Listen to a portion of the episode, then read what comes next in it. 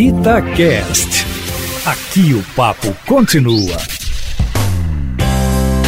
Olá, sejam bem-vindos! Está começando mais um podcast da série Mineração Dia a Dia. E hoje vamos falar sobre a adoção de animais. Mineração, dia a dia. Desde o rompimento da barragem B1 em Brumadinho, a Vale mantém uma estrutura para identificação, cuidado e abrigo de animais domésticos e silvestres das áreas atingidas. Este local foi batizado de Fazenda Abrigo de Fauna.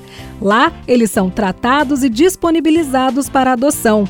Mas alguns desses bichinhos sofrem com problemas físicos ou são idosos, chamados de animais especiais, e esses fatores dificultam a adoção.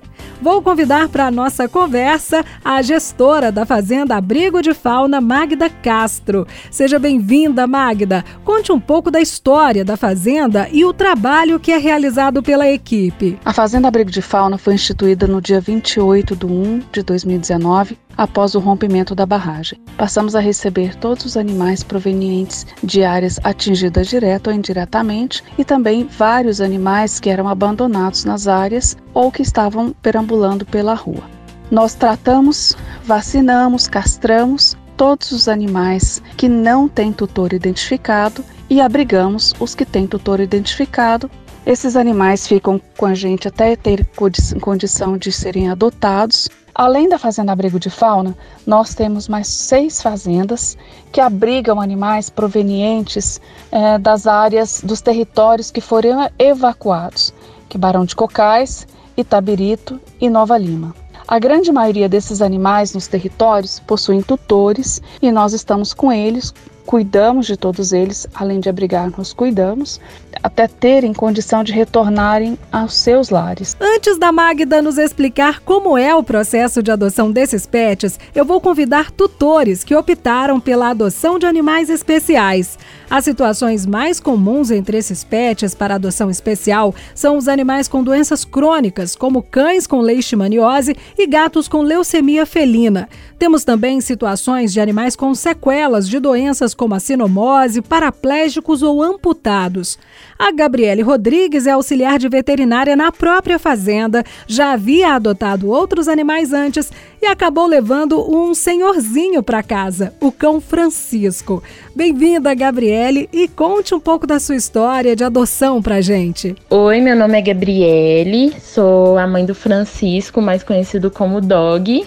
E o Francisco, ele é uma adoção especial, pois ele é um cão idoso e é positivo para leishmaniose também. Eu costumo dizer para as pessoas que não fui eu que adotei o Francisco, mas foi o Francisco que me adotou. E ele chegou aqui na, na, minha vida, né, na minha casa, numa fase muito difícil, pois o meu avô sofria por depressão e ele chegou transformando a vida de todo mundo, principalmente a vida do meu avô. Ele é um cão super ativo, dá, se dá muito bem com outros animais com pessoas, com crianças, super carinhoso, super brincalhão, nem parece que é velhinho. E eu falo que adoção é um gesto de amor e carinho, né? Que eu fiz a, a melhor adoção do mundo, que foi adotar o Francisco. Quando o assunto é adoção, a maioria das pessoas pensam em filhotes de animais. E a desinformação é um dos fatores que dificulta a adoção de pets idosos ou com necessidades especiais. Mas na casa do Rogério Ramos foi bem diferente.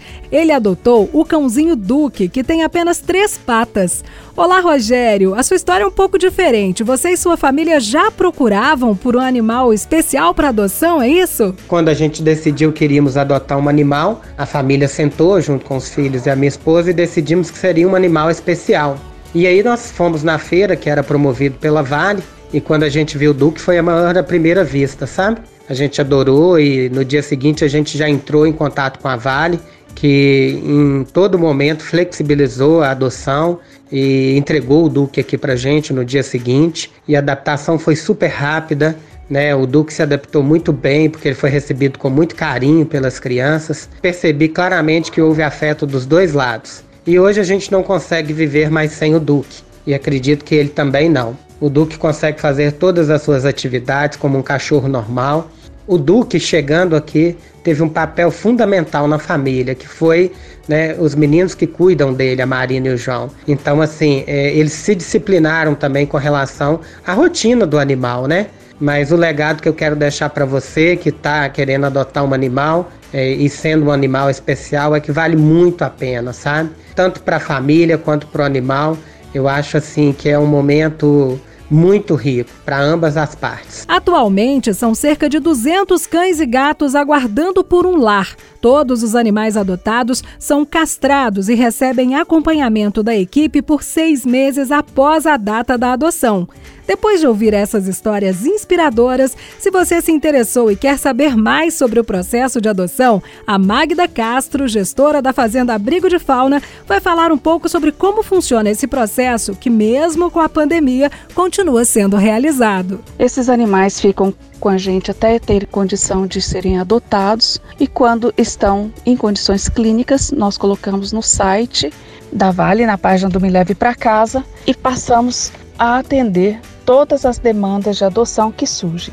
Fazemos uma entrevista para avaliar as condições do futuro lar e da a condição do próprio tutor em adotar esse animal. Fazemos todo o envio de material desses animais, caso seja solicitado via digital. Caso essa adoção dê certo, nós entregamos em toda a região metropolitana de BH e passamos a monitorar por seis meses esses animais para avaliar as questões clínicas, de adaptação e de bem-estar desse animal. Todos esses animais com certeza merecem um lar. Eles estão conosco, estão bem cuidados, bem tratados, mas é muito diferente de ter um lar. Todas as informações sobre os animais que aguardam por um novo lar podem ser conferidas no site vale.com barra me leva para casa. Obrigada Magda, Rogério e Gabriele por participarem desse podcast com a gente e muito obrigada a você que nos acompanhou por aqui.